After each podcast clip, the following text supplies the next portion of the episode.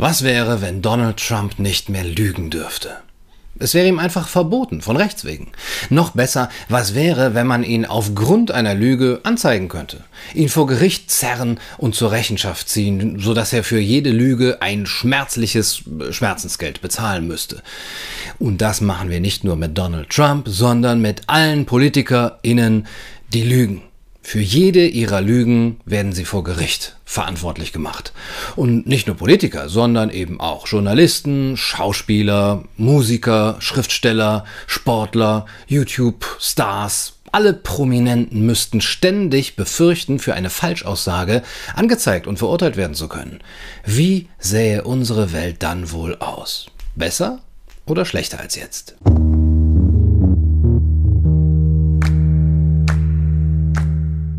Hallo und herzlich willkommen bei Kaiser TV.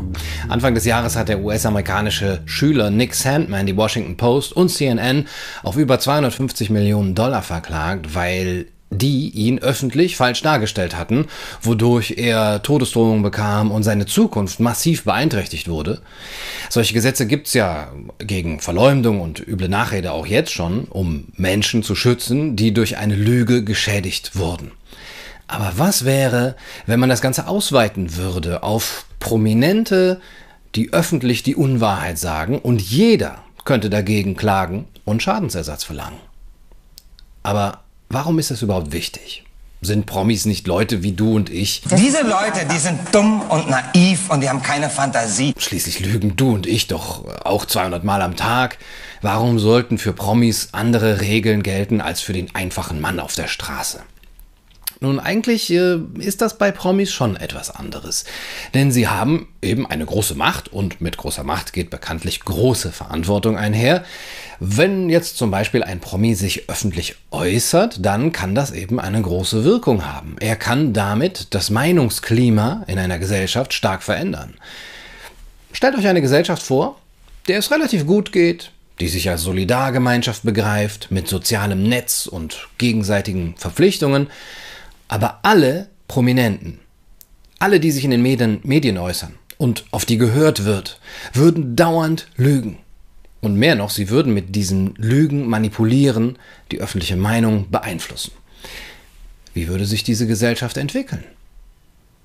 Einige Prominente könnten ja zum Beispiel behaupten, dass eine bestimmte Bevölkerungsgruppe überprivilegiert oder unterprivilegiert sei, obwohl das nicht zuträfe.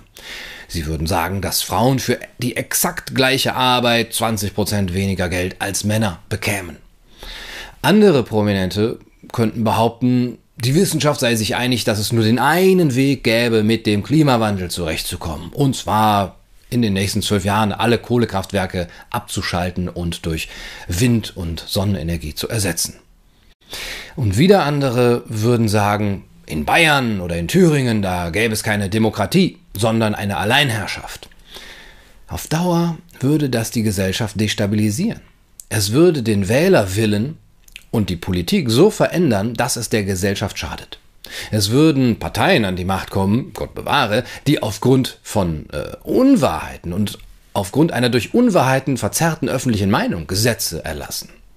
Und das heißt doch, die Lügen der Promis zerstören den Wohlstand und die Freiheit dieser Gesellschaft. Berührt mich sehr. Aber was nun, wenn es ein Gesetz gäbe, mit dem diese Prominenten von jedem Bürger vor Gericht gezerrt werden könnten? Problemlos.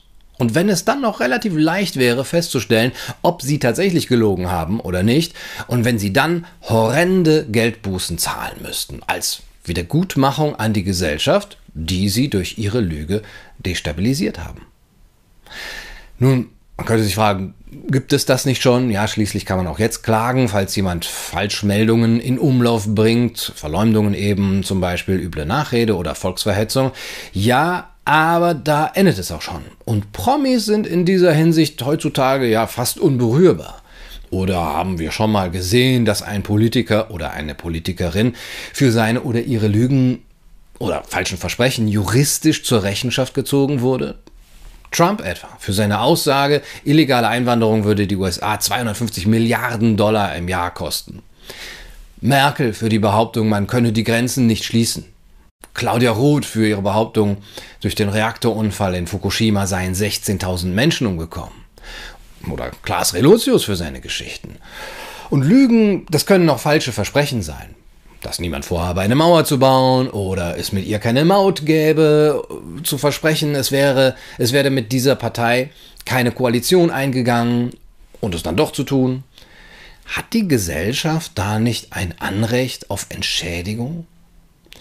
Was wäre, wenn deswegen jeder Bürger und jede Bürgerin jederzeit einen Prominenten für solche Aussagen verklagen könnte, weil ja jeder Bürger einer äh, dieser geschädigten Gesellschaft angehört und also auch selber geschädigt wurde.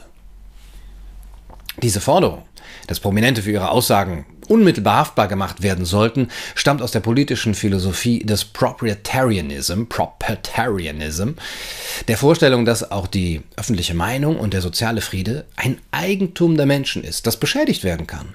Und wer Eigentum beschädigt, indem er lügt, der muss bestraft werden. Das ist die Grundlage jeder entwickelten Kultur. Na, natürlich ist es freilich beinahe unmöglich, die absolute Wahrheit immer zu sagen. Ihr kennt das. Weil der einfache Mensch nicht dafür geschaffen ist, sie unvoreingenommen zu erkennen. Ja, das ist die Condition humaine.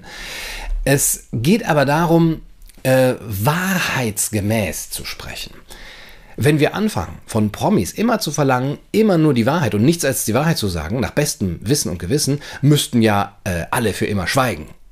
Wobei äh, Jan Böhmermann für immer schweigen, das wäre auch schon eine ganz schöne Vorstellung. Ihn hat das Leid anderer Menschen kalt gelassen. Wenn ein Prominenter sich vor Gericht für eine Aussage rechtfertigen muss, dann muss er nachweisen, dass er wahrheitsgemäß gesprochen hat.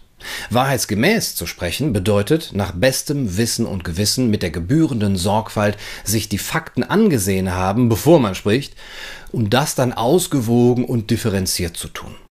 Vor Gericht müssten die Prominenten natürlich jetzt nicht die absolute Wahrheit ihrer Äußerung nachweisen, da das meistens unmöglich ist, aber sie müssten beweisen, dass sie ihrer Sorgfaltspflicht nachgekommen sind. Haben sie die Quellen gecheckt, bevor sie gesprochen haben? Haben Sie nichts Wichtiges ausgelassen? Haben Sie nichts fahrlässig missverständlich äh, geäußert? Haben Sie auch die nötigen Einschränkungen gemacht? Der Prominente muss zeigen, dass er die gebotene Sorgfalt hat walten lassen. Ist seine Rede nach bestem Wissen und Gewissen frei von Unwahrheiten, von groben Fehlern, von Verzerrungen, von falschen Andeutungen, von Täuschung und Betrug? Das ist etwas, das bringt mich auf die Barrikaden. Da kriege ich richtig die Krise. Ein Beispiel. Wenn ein Prominenter sagt, dass Frauen weniger verdienen, dann muss er nachweisen, dass er die Statistiken ordnungsgemäß wiedergegeben hat. Dass der Gender Pay Gap bei der gleichen Arbeit nur 5 bis 6 Prozent ist, dass er sich in den letzten Jahren geschlossen hat äh, und so weiter.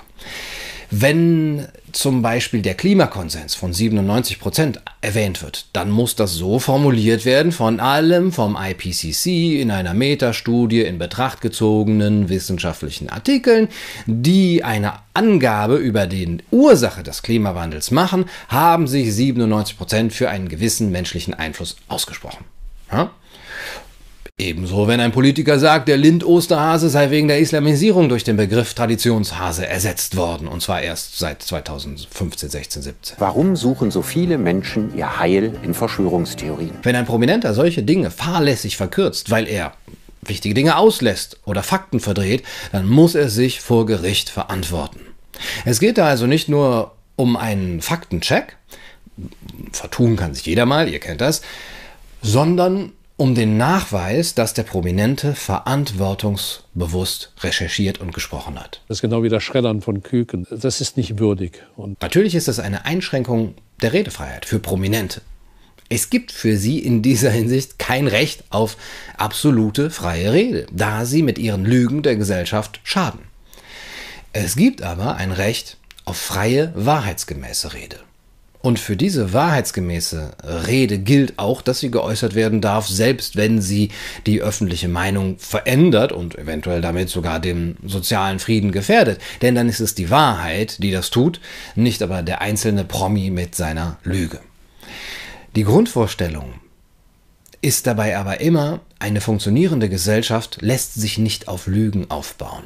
Und sie lässt sich auch nicht mit Lügen zusammenhalten. The truth must be told.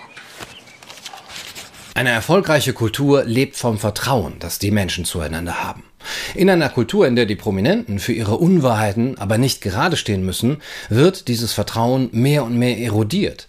Das gegenseitige Vertrauen ist das Eigentum dieser Gesellschaft. Es muss juristisch geschützt sein und jeder Bürger muss sich eben dagegen wehren können und gegen jeden, der dazu beiträgt, dieses Eigentum zu zerstören. Das war's für heute auf Kaiser TV mit einem kleinen Gedankenexperiment. Also, was denkt ihr? Wie würde eine Gesellschaft aussehen, in der es klare und strenge Gesetze und Möglichkeiten gibt, gegen Prominente vorzugehen, die nicht selber sorgfältig vorgegangen sind, bevor sie eine öffentliche Aussage getätigt haben. Schlechter? Gleich gut oder besser? Schreibt es in die Kommentare. Absorbiert mich final, äh, abonniert den Kanal und ich wünsche euch einen wundervollen Tag.